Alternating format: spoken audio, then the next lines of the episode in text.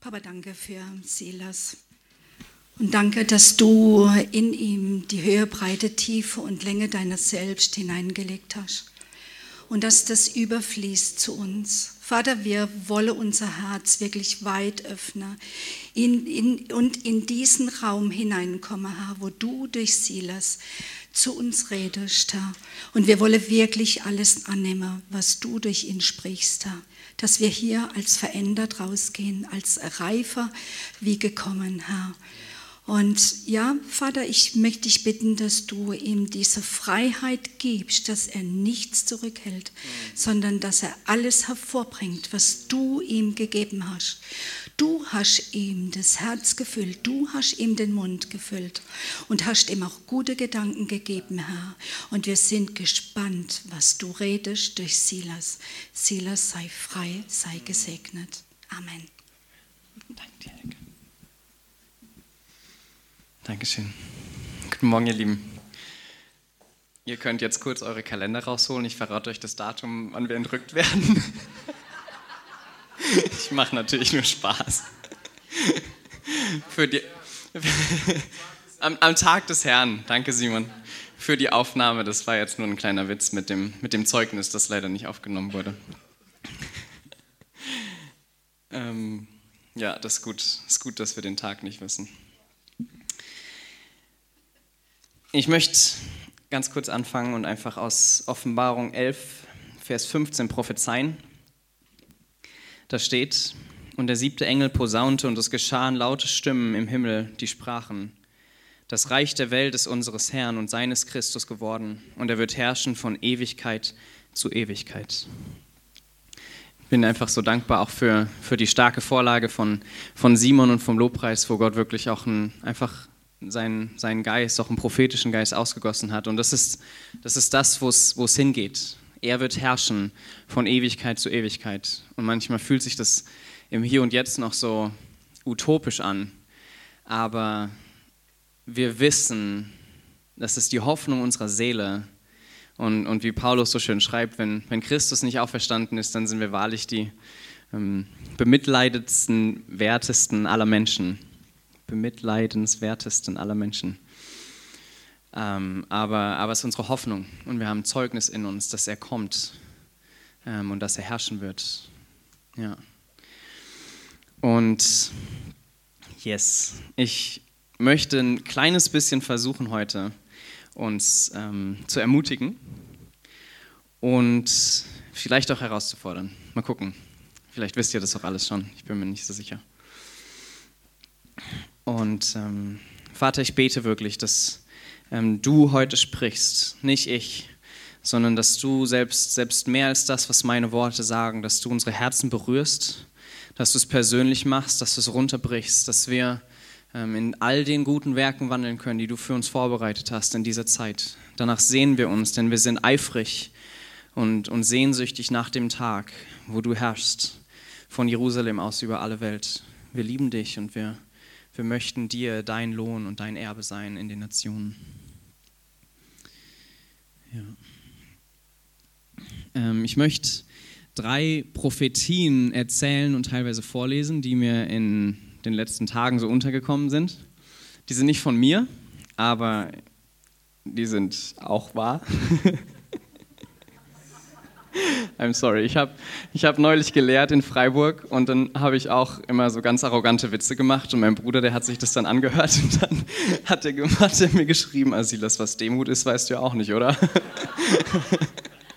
Deswegen, also ich, ich hoffe, dass die, die mich kennen, das einordnen können und die, die mich nicht kennen, ähm, haltet es kurz aus mit mir. ähm, yes. Die erste Prophetie, ich muss jetzt nur ganz kurz den Namen suchen, von der Frau, die das erlebt hat. Eine Amerikanerin. Den Namen möchte ich aber wirklich sagen. Cat Care, K-A-T, ähm, Leerzeichen K-E-R-R. Die Prophetie ist aufgeschrieben in dem Buch das Reich und die Kraft und die Herrlichkeit von Martin Baron. Martin Baron ist Deutscher Und das Buch ist, soweit ich weiß, diesen Sommer rausgekommen. Oben auf dem Büchertisch, wunderbar. Ich mache kurz ein bisschen Werbung und möchte die Vision von ihr, Cat Care, und auch eine, ähm, eine Erfahrung von Martin Baron selbst, das er auch in seinem Buch aufgeschrieben hat, euch erzählen. Und ähm, die erste, Cat Care, sie ist im Thronsaal und ihr, ihr fällt im Boden des Thron, Thronsaals, fällt ihr wie so ein Zeitstrahl auf. Timeline Gottes nennt sie das Ganze. Und sie sagt, es fängt an bei 1. Mose 1, so vor der Schöpfung, und hört auf bei Offenbarung 22, das, das Ende von Raum und Zeit, wo dann wirklich auch nicht mehr viel in der Bibel drüber steht, was da sein wird. Und auf diesem Zeitstrahl sind wie Markierungen wo, wo klar ist, hier ist, sie nennt es Fülle der Zeit. So, es, es heißt ähm, in, im Neuen Testament, als die Fülle der Zeit gekommen war, sandte Gott seinen Sohn in Galater 4, Vers 4. Und es sind diese Momente der Fülle der Zeit, wo Dinge vorbereitet wurden, wo Menschen vorbereitet wurden, wo Dinge zusammenkommen. Und Gott sagt, jetzt ist der Moment. Und, und auf diesem Zeitstrahl sind diese Markierungen wie die Schöpfung, wie Abraham, wie ähm, sie nennt zum Beispiel auch Azusa Street Revival. Das ist, ist aus, dem Alt, aus, dem Neuen Testament, aus dem Alten Testament, aus, aus der jüngeren Vergangenheit, aber eben auch bis in die Zukunft. Und was sie sagt, ist, dass, dass sie gesehen hat, dass wir zeitlich ähm, kurz vor einer neuen Fülle der Zeit stehen. Und die Markierung, die dort stand, ähm, war die Invasion des Himmels oder Joel 3. Und ich werde später noch Joel 3 vorlesen, aber wo es da hauptsächlich darum geht, ist die große Erweckung, Früh- und Spätregen, Wiederherstellung aller Dinge, die letzte große Bewegung Gottes oder wie auch immer wir es nennen möchten. Es ist prophezeit in Joel 3. Ich kann es eigentlich auch jetzt vorlesen, ist eigentlich egal. Wir können einmal Joel 3 vorne anwerfen und wenn ihr Bibeln dabei habt, auch gerne nachlesen. Und was sie sagt, ist, dass dieses Joel 3 eine Bedeutung für jetzt hat. Prophetie ist halt immer so ein bisschen schwierig mit dem Timing. Ich kann euch nicht versprechen, dass das in unserer Lebenszeit passiert oder in den nächsten fünf Jahren oder im nächsten Jahr. Aber ich glaube sehr stark, dass es was mit uns zu tun hat, weil Gott anfängt, zu Propheten in dieser Zeit darüber zu sprechen. Und er kündigt diese Dinge an für den Leib Christi, damit wir uns vorbereiten können und damit wir uns unser Herz und unseren Geist in Übereinstimmung bringen können mit dem, was der Himmel vorbereitet. Und das ist das, was im Himmel passiert, auch hier auf Erden passieren kann. Und sie sagt, es sind Vorbereitungen im Himmel. Das ist das Thema, wo der Himmel im Moment am meisten drüber spricht. Ähm, wahrscheinlich abgesehen von der Herrlichkeit und Schönheit Gottes oder so. Aber das betreffend hier auf der Erde. Und deswegen weiß ich nicht wann, aber ich glaube, dass es, wenn wir uns vorbereiten möchten, für uns gut ist, es zu wissen, damit wir unsere Herzen positionieren können. Ich lese kurz aus Joel 3. Und danach wird es geschehen, dass ich meinen Geist ausgießen werde über alles Fleisch.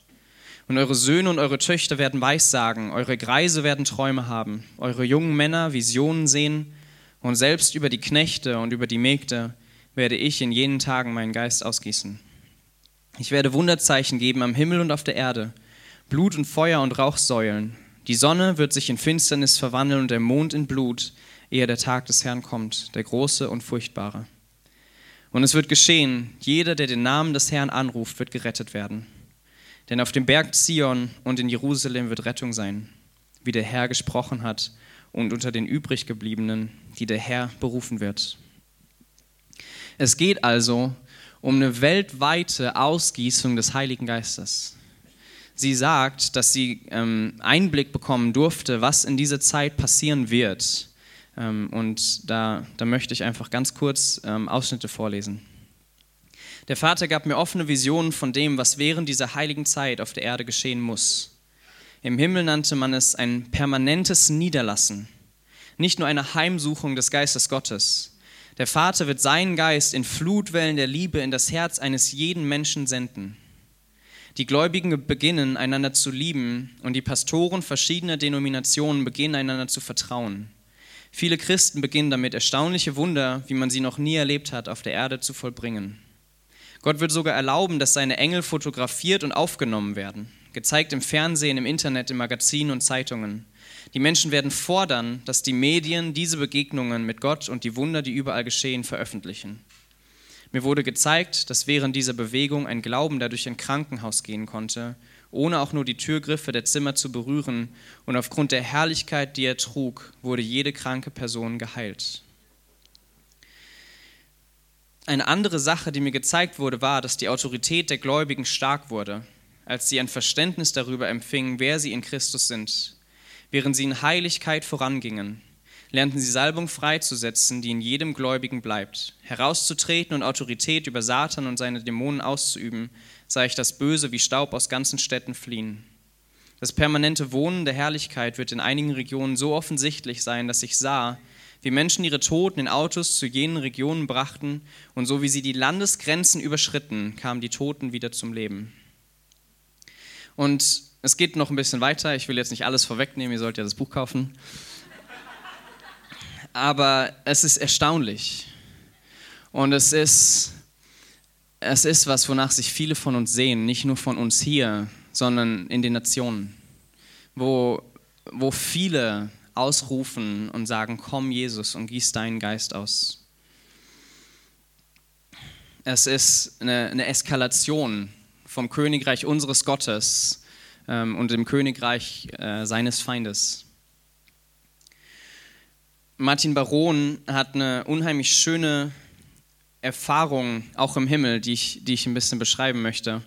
Er ist auch im Thronsaal und, und Jesus nimmt ihn mit und er, er sagt, sie sind gegangen, bis es komplett dunkel war. Und dann hat Jesus gesagt, schau nach oben. Und dann hat er nach oben geschaut und dort war wie, ähm, ein bisschen wie Sterne, aber mehr wie, wie, wie Neuronen.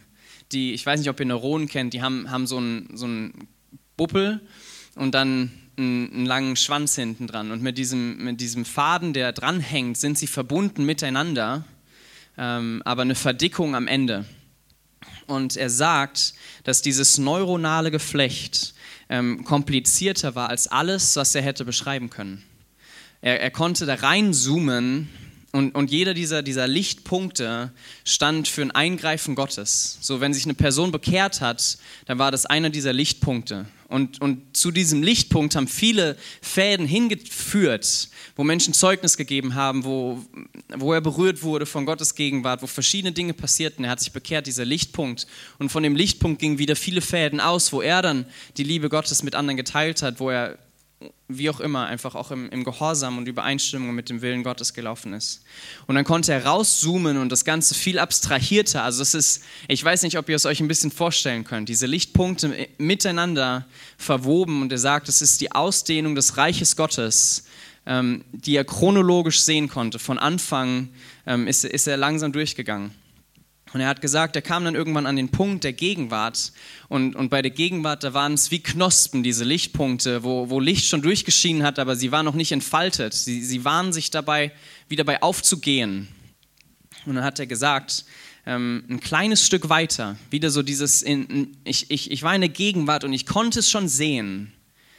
Da war in diesem Geflecht wie eine Lichtwand obwohl die, die noch, nicht, noch nicht am Blühen waren, diese Lichtpunkte, war dann eine Lichtwand, weil die Intensität an Aktivität Gottes auf Erden in einem Maß zunahm, wie es in der Vergangenheit noch nicht passiert war. Und hinter der Lichtwand waren so viele Knospen, war, war signifikanter Unterschied von vor der Wand und nach der Wand.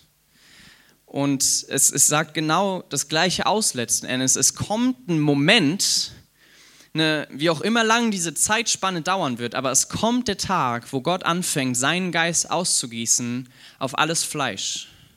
Wo jeder Mensch sich für oder gegen die Liebe des Vaters entscheiden muss, weil es jeder wissen wird. Und es wird sich, das Erstaunliche für mich ist, dass sich anscheinend nicht jeder dafür entscheiden wird sondern dass die, die sich dagegen entscheiden, sich ganz dagegen entscheiden und in vollkommener Dunkelheit, freiwillig in vollkommener Dunkelheit den Rest ihres Lebens äh, leben werden. Und gleichzeitig sind aber auch viele, die die Liebe des Vaters noch nie gespürt haben, die sich für ihn entscheiden werden, weil sie spüren, das ist das, was ich immer wollte. Und, und wir werden viel mehr werden in unserer Familie. So in der, in der ersten Prophetie war, wo sie sagte, manche Gemeinden werden über Nacht von 50 auf 5000 Menschen anwachsen. Und das, das klingt herrlich, wir sagen immer Halleluja, Amen, so äh, möge es jetzt und heute passieren. Ich bin mir nicht sicher, ob wir das wirklich möchten. Ähm, wahrscheinlich ist es, ist es seine gute Versorgung und Weisheit, dass wir jetzt hier sind, wo wir sind. Aber ich möchte, dass wir auch als Gemeinschaft hier in Karlsruhe uns dessen bewusst sind, dass auch, wie, wie Alex meinte, mit Enttäuschung, dass, dass es sich lohnt festzuhalten, weil die Fülle der Verheißungen, die Gott uns in seinem Wort gegeben hat, weil wir die erleben werden. Und mit wir, wahrscheinlich wir als Personen, aber ganz sicherlich wir als Braut Christi auf Erden. Und ob wir dann auf der einen Seite des Vorhangs sind oder auf der anderen Seite, ähm, ist mir für jetzt, ähm, ja, ist nicht entscheidend. Wir, wir sind jetzt in der Vorbereitungszeit und wir möchten uns vorbereiten und wir dürfen uns vorbereiten. Ja. Ähm, die dritte Vision ist von Lilo Keller. Einige von euch kennen sie bestimmt von der Schleife aus der Schweiz. Ich habe eine, eine Predigt von ihr gehört und sie ähm, hat eine, eine Trance oder Vision gehabt, wo sie gesagt hat, da war ähm, ein Staudamm, ein riesiges Wasserreservoir und die Schleusen wurden geöffnet. Und, und während die Schleusen geöffnet wurden, wurde die ganze Welt überflutet. Ich stelle es mir so ein bisschen vor wie zu Zeiten Noahs. Ähm, aber offensichtlich in, in der Bedeutung, weil Gott uns verheißen hat, er wird die Welt nie wieder so überfluten wie zu Zeiten Noahs, ist es eine geistliche Dimension. Ne? Das Wasser für den Heiligen Geist, wo die ganze Welt ähm, überschwemmt werden wird vom Heiligen Geist, weil der Himmel die Schleusen öffnen wird. Und was ich, was ich richtig gerne mochte, ähm, war, sie hat gesagt, dieses Wasser versickert nach einer bestimmten Zeit wieder. Und danach war der Boden so fruchtbar, dass wenn man einen Samen reingeworfen hat, er sofort Frucht gebracht hat. Ich weiß nicht, wie das funktioniert, aber es ist eine, eine Beschleunigung im Geistlichen nach dieser Flut, wo wir heute und, und auch, also vor 100 Jahren war es ja noch viel krasser. Da, da haben Menschen für 30, 40, 50 Jahre Dinge geglaubt und sie nie gesehen. Heute empfinde ich es fast, wir sind in einer Zeit, wo wir, wo wir vielleicht fünf oder zehn oder 15 Jahre warten und Gott seine Verheißung erfüllt. Aber dort scheint es so zu sein, als ob im Moment ähm, Frucht hervorkäme. Und ich muss so, so ein bisschen an, an Narnia denken, das mag ich so gerne, wo Aslan, der Löwe, der Schöpfer dieser Welt, durch, durch die Welt läuft und singt und während er singt, ähm, die, die Welt formt oder die Schöpfung gestaltet. Und dann kommen diese zwei Menschenkinder aus einer anderen Welt und haben irgendwie einen abgebrochenen Laternenpfahl dabei, aus Umständen, das könnt ihr selbst nachlesen. Auf jeden Fall fällt dieser abgebrochene Laternenpfahl auf den Boden. Und weil die Erde so frisch ist und so fruchtbar, wächst aus diesem Stück eine neue Laterne. Was, was gar nicht leben kann, wird plötzlich lebendig. Ähm, und, und was abgebrochen wurde, wird plötzlich wieder verbunden mit was Lebendigem. Und es wächst empor. Und ich glaube, das ist das, worauf wir hinzusteuern. Und was Lilo auch noch gesehen hat, war, dass es drei Gruppen von Menschen gibt während dieser Flut. Und sie hat gesagt, die ersten sind, sind Teil derer, die sich danach ausgestreckt haben, die den Himmel bestürmt haben, an diese, an diese Schleusen geklopft haben, gesagt haben, Vater, gib uns deine Verheißung, gib uns die Fülle deines Geistes. Und während diese Flut kommt, befähigt Gott sie, unter dem Wasser zu leben. Und sie fühlen sich wohl und sie wussten, es würde kommen. Und sie ähm, sind, während sie unter Wasser leben, wie in ihrem Element. Das Faszinierende daran fand ich, sie hat gesagt, für die, die unter Wasser leben konnten, war es wie, wie für Wale oder Delfine, die unter Wasser kommunizieren können über weite Strecken. Delfine, dieses hohe Fiepsen, Wale machen das auch. Über Kilometer weit können die sich miteinander verständigen. Und da war eine, eine Dimension von Verbindung und Herzensnähe, obwohl die Personen weit voneinander entfernt waren. Die zweite Gruppe der Menschen waren, waren Menschen, die, die treu und hingegeben gelebt haben vor der Flut. und die, die, als die Flut kam, wie so Schwimmreifen oder Schwimmflügel bekommen haben, die, die es genossen haben, die sich von der Flut haben bewegen lassen und an andere Orte transportiert wurden, die ähm, nicht stehen konnten, aber die wussten, es ist vom Himmel und, und es ist das Wirken Gottes, es ist die Hand Gottes und ich vertraue ihm und lass mich treiben von der Flut. Und die dritte Gruppe der Menschen waren auch Christen, die sich dem entgegengestellt haben und die gesagt haben oder sogar Gott angeklagt haben, wie kannst du es zulassen, wie kann sowas passieren?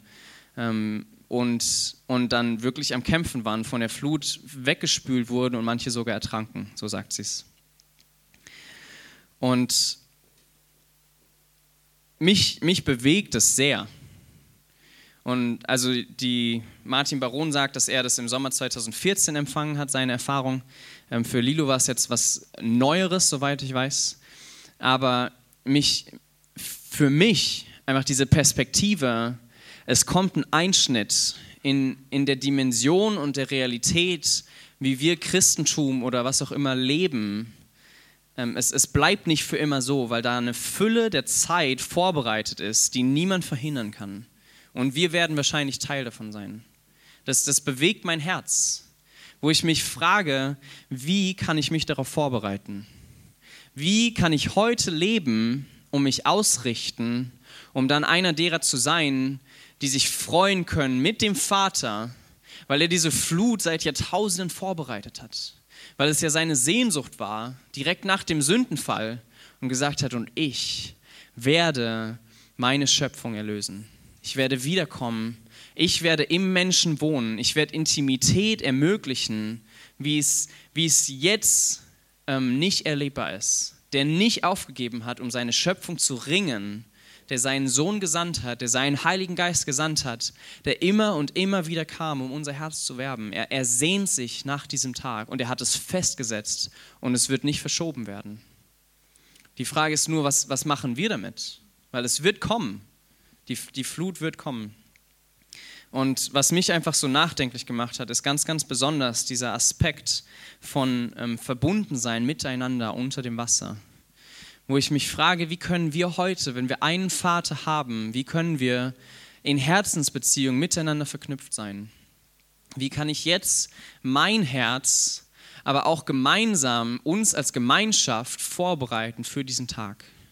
Und ich, ich empfinde einfach stark für mich ganz persönlich, aber auch für uns, dass an diesem Tag wirklich wichtig sein wird zu erkennen, dass wir Kinder des Höchsten sind.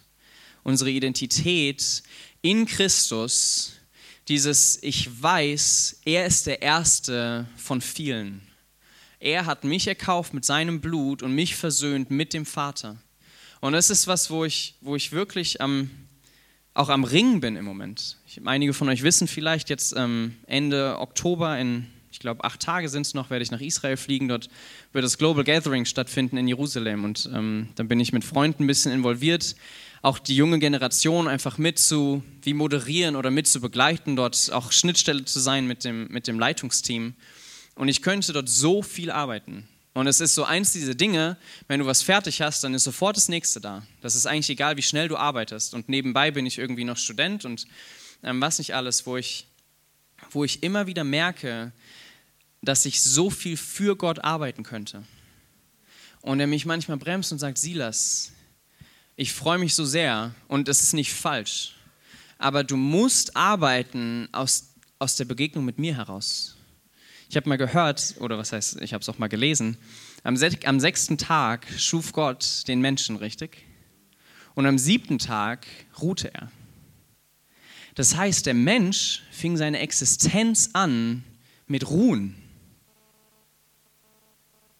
Und er war beim Vater, Adam und Eva. Und ich liebe einfach diesen Gedanken, auch einfach diese, und es ist irgendwie, das habe ich in der Kinderstunde immer gehört, ja, und morgen musst du ein bisschen, morgens musst du jeden Tag ein bisschen Bibel lesen und irgendwie ähm, am, am besten noch ein Lied singen oder so. Aber was, wenn wir unseren Tag beginnen aus der Ruhe in Gott heraus? Weil es dann plötzlich nicht mehr nur dieses Tun und Machen und Dienen ist, sondern wir wieder wissen, Und ich habe es morgens vergessen, wenn ich aufwache. Und ich bin da schrecklich drin. Ich erinnere mich gerade selbst. Ich bin da wirklich nicht gut drin. Aber was, wenn wir morgens aufwachen und unseren Herz und unseren Geist, unsere Gedanken erinnern, ich habe einen Vater. Ich muss nicht um meine Existenz kämpfen. Ich muss nicht, meine Versorgung steht nicht auf dem Spiel. Ähm, meine Anerkennung oder Akzeptanz ist heute gesichert, weil ich unter seinem Blick leben darf. Was, wenn wir uns jeden Morgen unter seinen Blick stellen würden und neu spüren und neu wissen, Tagen auch einfach dieses Morgens entscheidet sich wie so eine Weiche. Und, und oft kann ich dann auch nachmittags nochmal durchringen, aber dann habe ich so viel Zeit schon verloren. Und, und ich meine damit nicht irgendwie, ich muss jetzt noch was leisten und ich muss jetzt 15 Kapitel lesen, aber mir persönlich hilft es einfach, morgens drei Psalme zu lesen und, und in Ruhe vor ihm einzutreten, um mein Herz auszurichten. Und wenn wir, wenn wir das lernen, als Söhne und Töchter des Höchsten durch den Tag zu leben, es, für mich macht es einen Unterschied. Und da möchte ich uns irgendwie einfach noch mehr ermutigen. Es sind so viele Lieder, die jetzt auch aus Bethel kommen und ich bin, ähm, ich bin Sohn Gottes und ich muss mich nicht fürchten und wie auch immer. Und das ist richtig, richtig gut.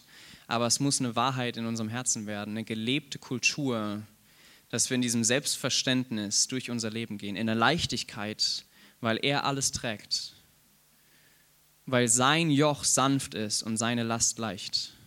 Und ich kämpfe darum, um das zu erfahren weil ich nicht gebeugt durch die Welt gehen möchte, weil ich nicht das alles auf mich laden will. Und das Schöne ist, da bin ich überzeugt von, dass wenn, wenn ich das als Person schaffe, als, als Kind des Höchsten durch die Welt zu gehen, dann kann ich auch Vater und Mutterschaft für andere leben. Weil ich Sohn bin, kann ich Vater sein. Wenn ich kein Sohn bin, kann ich kein Vater sein. Ich glaube wirklich, dass, und ich meine, da, da kennt ihr euch besser aus als ich, ihr, ihr, die ihr Kinder habt, aber wir geben immer das weiter, was wir empfangen haben. Und wir müssen, wir müssen da durchbrechen. Wir müssen zuerst lernen, guter Sohn zu sein, gute Tochter zu sein, damit wir dann gute Vater- und Mutterschaft weitergeben können.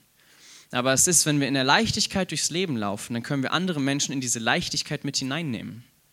Und ich weiß, dass es in diesem Land so viele Menschen gibt. Und das sind nicht die jungen Erwachsenen, sondern es sind alle, die sich nach Vater und Mutterschaft sehen. Es ist so eine Vater- und Mutter, eine elternlose Generation, die im Moment lebt. Und es hat wenig mit dem Alter zu tun. Ich weiß, dass man Vater und Mutter sein kann mit 18, 19, 20. Und ich weiß, dass man ähm, weise sein kann mit 79, 80, 81. Und ich glaube, dass, dass Gott Väter und Mütter in dieser Zeit aufrichtet in diesem Land. Herausfordert, herausruft und etablieren möchte. Und was mich so fasziniert am Wort Vater oder Mutter, wenn ein Vater keine Kinder hat, dann ist er kein Vater mehr. Und wenn ein Kind keine Eltern hat, ist er kein Kind mehr. Das heißt, die Beschreibung der Person impliziert, dass die Existenz einer anderen Person impliziert Beziehung impliziert, dass er nicht alleine ist.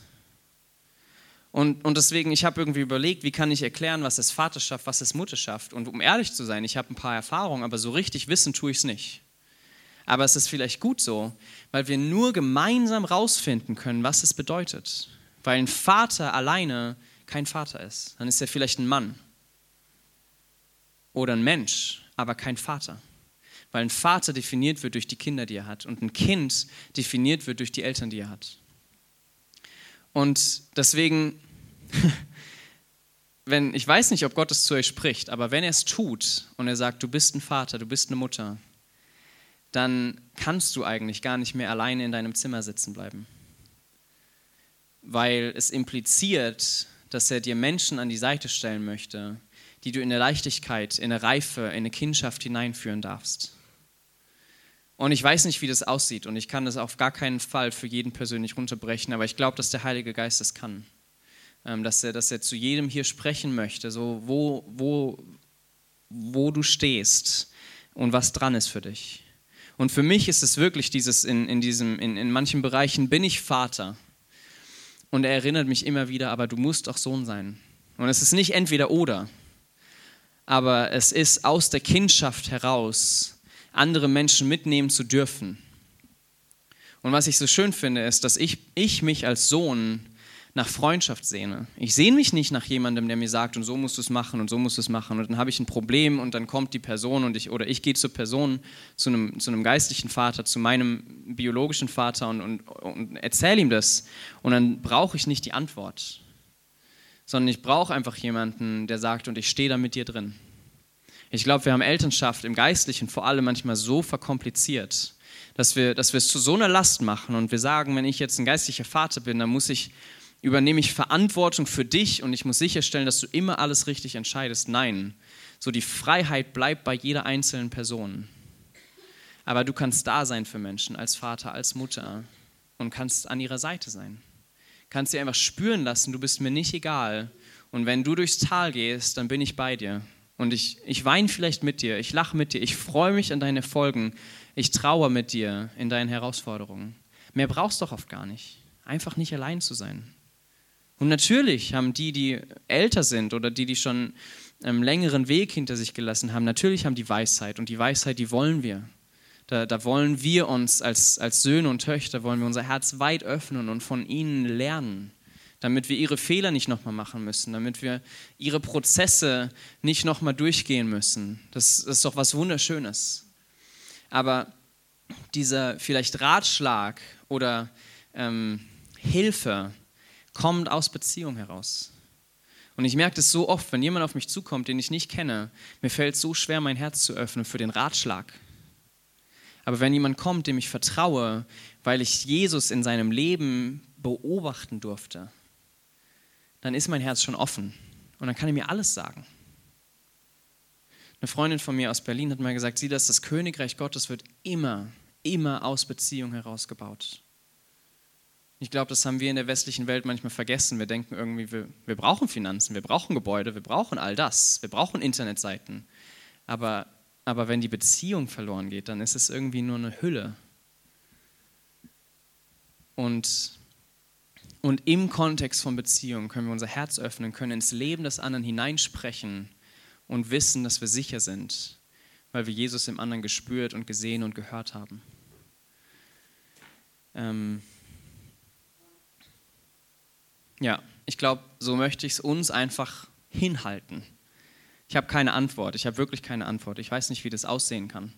Ich bin ermutigt, weil ich höre, wie sich auch hier in unserer Mitte Gruppen treffen und formen und die Sehnsucht wächst und der Mut wächst, sich zu öffnen, sich verletzlich zu machen. Ähm, von, von irgendwie Gemeindestunden, wo, wo Menschen einfach ihre Einsamkeit offenbaren. So was ist bemerkenswert. Ich habe ich hab große, große Hoffnung, dass Gott das, was er begonnen hat, hier vollenden wird. Ähm, ich glaube aber, dass es diesen, einfach diesen Schritt von Kühnheit braucht und von Mut und von Verletzlichkeit in eine Beziehung zu investieren, auch wenn wir nicht wissen, ob was zurückkommt. Und es ist richtig riskant, es ist richtig gefährlich und wir werden enttäuscht werden, wir werden verletzt werden, aber ich glaube, dass da eine, eine Einladung vom Himmel her ist. Ihr könnt euch jetzt vorbereiten und ich werde euch helfen zu lieben. Ich werde versorgen mit meiner Liebe als Vater für dich, damit du Mutter, Vater sein kannst für andere. Und es geht nicht ohne ihn, das können wir gleich vergessen. Aber da ist Versorgung vom Himmel her verfügbar für uns, damit wir uns auf diesen Tag, wo Joel 3 eintritt, vorbereiten können.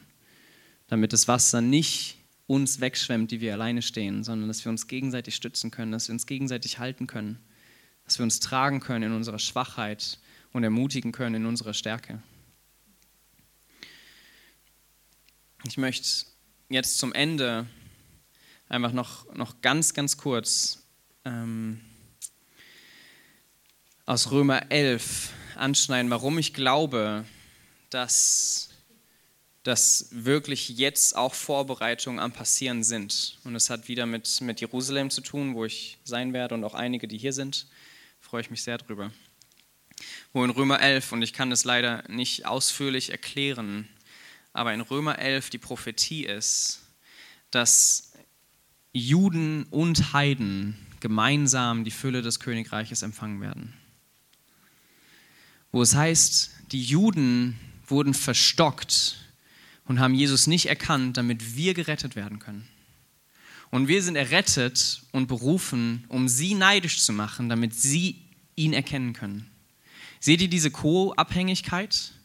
Ne, ohne Israel wäre das eine nicht, ohne uns wäre das andere nicht und es braucht beide. Es braucht unsere Fülle als Heidenchristen, es braucht unsere Reife, unsere Liebe, unsere Einheit, um sie neidisch zu machen. Und es braucht aber auch, und das ist dann auch in Epheser 2 ähm, und 3 nochmal, es braucht auch, dass sie erkennen, dass die internationale Gemeinde ein Mandat hat für jetzt weil, weil sie einen Segen haben und wenn sie diesen, diesen Segen freisetzen, wir in ein neues Maß an Fülle, Reife und Autorität eintreten. Ähm und was in Jerusalem passieren wird, vom 7. bis zum 11. November, ist, dass sich messianische Leiter in Jerusalem treffen mit globalen Leitern aus, nicht aus allen Nationen, aber aus sehr, sehr vielen, wahrscheinlich 50, 55, 60, sowas. Ähm, und da Menschen berufen und vorbereitet sind von Gott, um für uns Schritte auf Gemeinschaft und Kooperation zuzugehen. Dass der messianische Überrest die Nationen freisetzen kann, ihre Berufung einzunehmen. Und die, der Überrest der Gläubigen in den Nationen nach Israel kommt, um dem messianischen Rest ähm, eine Bestimmung zuzusprechen und sie hochzuheben, bis, bis ganz Israel gerettet wird. Und eben wegen Römer 11 und Epheser 2 glaube ich, dass zu dem Maß, wie wir als Nation in einer reifen Kooperation mit den messianischen Juden im Land kooperieren, zu dem Maß gießt Gott seinen Heiligen Geist aus. Und er hat in, in, Psalm 133 hat er die Ausgießung seines Geistes an Einheit geknüpft. In, in Johannes 17 genau das Gleiche. Und es ist eine Einheitsbewegung in Deutschland, in Europa, aber auch zwischen Israel und den Nationen am Passieren. Und ich glaube und bin überzeugt davon, dass diese Einheitsbewegung, die wahrscheinlich durch die Gebetsbewegung vorbereitet wird oder wurde und erhalten wird, dass diese Einheitsbewegung die Ausgießung des Heiligen Geistes vorbereitet. Sodass es irgendwann zu dieser Fülle der Zeit kommt, wo der Leib Christi global vereint ist wo Israel vorbereitet ist für die Erweckung im Land, wo die Nationen vorbereitet sind für die Ausgießung des Geistes, weil es heißt, dass es am Ende der Zeit in jedem Stamm, in jedem Volk, in jeder Sprache und Nation diese Menschen braucht, die ihn, so wie wir es heute Morgen gemacht haben, die ihn als König verkünden. Und, und da sind wir noch nicht, aber wir sind bald da. So seit den, in den letzten 50 Jahren haben sich wohl mehr arabische oder Muslime bekehrt als in den letzten 1000 Jahren vorher. Und, und genau das Gleiche gilt für Juden. In den letzten 10 Jahren haben sich mehr Juden bekehrt als in den letzten 100 Jahren vorher. Und, und wir hier in Deutschland, wir sitzen hier manchmal und fragen, was, was passiert hier? Aber global sind riesige Dinge in Bewegung. Und es ist Vorbereitung für den Tag, Joel 3, Invasion des Himmels, damit wir in Einheit, versöhnt miteinander und versöhnt mit dem Vater, diese Fülle empfangen können, um sie zu teilen mit denen, die ihren Vater noch nicht kennen. Und deswegen ist da auch für uns in unserem Alltag, glaube ich, eine Vorbereitung, in die wir einfach eintreten dürfen. Gemeinsam in Kooperation mit dem Vater und gemeinsam miteinander. Ähm wo wir, wo wir über unseren Bruder, unsere Schwester wachen dürfen. Weil wenn ein Teil des Leibes schmerzt, dann schmerzen alle. Wenn ein Teil des Leibes sich freut, dann freuen sich alle. Und ich, ich weiß in meinem Herzen, dass wir, dass wir das in einem Maß erleben werden, wie wir es uns noch nicht vorstellen können. Und es wirkt alles so zerbrochen und es wirkt alles so langsam. Aber lasst uns das erwarten. Lasst uns erwarten, dass es kommt, wonach wir uns sehen. Zu Abschluss möchte ich noch aus ähm, Hebräer vorlesen. Hebräer 11 ist ein wunderschönes Kapitel, wo unsere Väter, und es sind unsere Väter im Glauben, einfach geehrt werden in ihrem Ausharren, in ihrem Festhalten, in ihrem Einstehen. Und dann heißt es dort, ich lese einfach, weil es so schön ist, möchte ich ein paar Verse vorlesen. Ab Vers 32. Was soll ich noch sagen? Denn die Zeit würde mir fehlen, wenn ich erzählen wollte von Gideon, Barak, Simson, Jephthah, David und Samuel, den Propheten, die durch Glauben Königreiche bezwangen, Gerechtigkeit wirkten, Verheißungen erlangten, der Löwen Rachen verstopften, des Feuers Kraft auslöschten, des Schwertes Schärfe entgingen, aus der Schwachheit Kraft gewannen, im Kampf stark wurden, der fremden Heere zurücktrieben. Frauen erhielten ihre Toten durch Auferstehung wieder, andere aber wurden gefoltert, da sie die Befreiung nicht annahmen, um eine bessere Auferstehung zu erlangen. Andere aber wurden durch Verhöhnung und Geißelung versucht, dazu durch Fesseln und Gefängnis. Sie wurden gesteinigt, zersägt, starben den Tod durch das Schwert, gingen umher in Schafpelzen, in Ziegenfällen, mangelleidend, bedrängt, geplagt. Sie, derer die Welt nicht wert war, irrten umher in Wüsten und Gebirgen und Höhlen und in Klüften der Erde. Und diese alle, Vers 39, und diese alle, die durch den Glauben ein Zeugnis erhielten, haben die Verheißung nicht erlangt. Das heißt, da sind Menschen, die uns vorgelaufen sind, die wussten, er wird herrschen über alle Welt. Abraham, der es verheißen bekommen hat. Mose und Abrahams Söhne, die daran geglaubt haben, sie haben es nie erlebt. Immer zu einem winzigen Teil. Natürlich war Gottes Eingreifen da, aber es, es war weit entfernt von der Fülle. Haben die Verheißung nicht erlangt, da Gott für uns etwas Besseres vorgesehen hat, damit sie nicht ohne uns vollendet werden. Er sehnt sich danach, dass wir gemeinsam mit diesen unserer Glaubensväter verherrlicht werden. Das, das, was sie geglaubt haben, es kommt diese Generation, die es erleben wird. Und vielleicht reihen wir uns ein bei denen, die es in ihrem Leben nicht mehr erleben. Vielleicht reihen wir uns ein bei denen, die das Vorrecht haben, es sehen zu dürfen, was vor Jahrtausenden schon geglaubt wurde. Aber es kommt. Er kommt wieder. Und bevor er wiederkommt, wird jede Nation ihn als König bekennen. Bevor er wiederkommt, wird sein Geist ausgegossen werden auf alles Fleisch. Bevor er wiederkommt, wird Israel errettet werden. Und danach sehen wir uns und wir möchten zum vollen Maß Anteil haben. So lasst uns in dieser Erwartung leben, dass, wie Daniel das gesehen hat, dieser Stein, der abgebrochen wurde, nicht von Hand und dann alle Welt ausfüllte, der alle Königreiche überwarf und bis er die ganze Welt ausfüllte, dass dieses Königreich Gottes, dass es kommt, dass es schon da ist und dass es kommt in einem noch viel, viel größeren Maße. Und ich glaube, dass Gott zu uns sprechen wird, wie wir auch als CZK, wie wir hier in Karlsruhe, wie wir als, auch als Familien, als Ehepaare, als Einzelne, wie wir uns vorbereiten können. Und ich glaube, dass diese Vorbereitung nicht individualistisch geschieht. Auch, aber eigentlich nicht. Vater, und ich möchte dich wirklich bitten, dass du uns beschenkst mit dieser Gnade vom Himmel her, das, was im Himmel geschieht, soll hier auf Erden sein. Diese Vorbereitung, dieses Austauschen, diese Erwartungshaltung, diese Angespanntheit. Komm und erfülle unsere Gemeinschaft, erfülle unseren Alltag, erfülle unsere Herzen, unseren Geist mit dieser himmlischen Aktivität. Erfülle unsere Beziehung, unsere Gespräche, unsere Gedanken damit. Wir brauchen diese Gnade, diese befähigende Kraft vom Himmel her, dass wir uns jetzt vorbereiten können, so wie der Himmel sich vorbereitet. Wir wollen diejenigen sein, die mit dir kooperieren, Vater, die aus Kindschaft heraus Vater und Mutterschaft übernehmen, jetzt und noch viel mehr dann, wenn du deine verlorenen Kinder zurückrufst in dein Königreich. Wir wollen vorbereitet sein, wissend, was Vater und Mutterschaft ist, damit wir die Weisen der Welt hineinführen können in die Fülle deines Königreiches, Vater. Wir sehnen uns nach dir.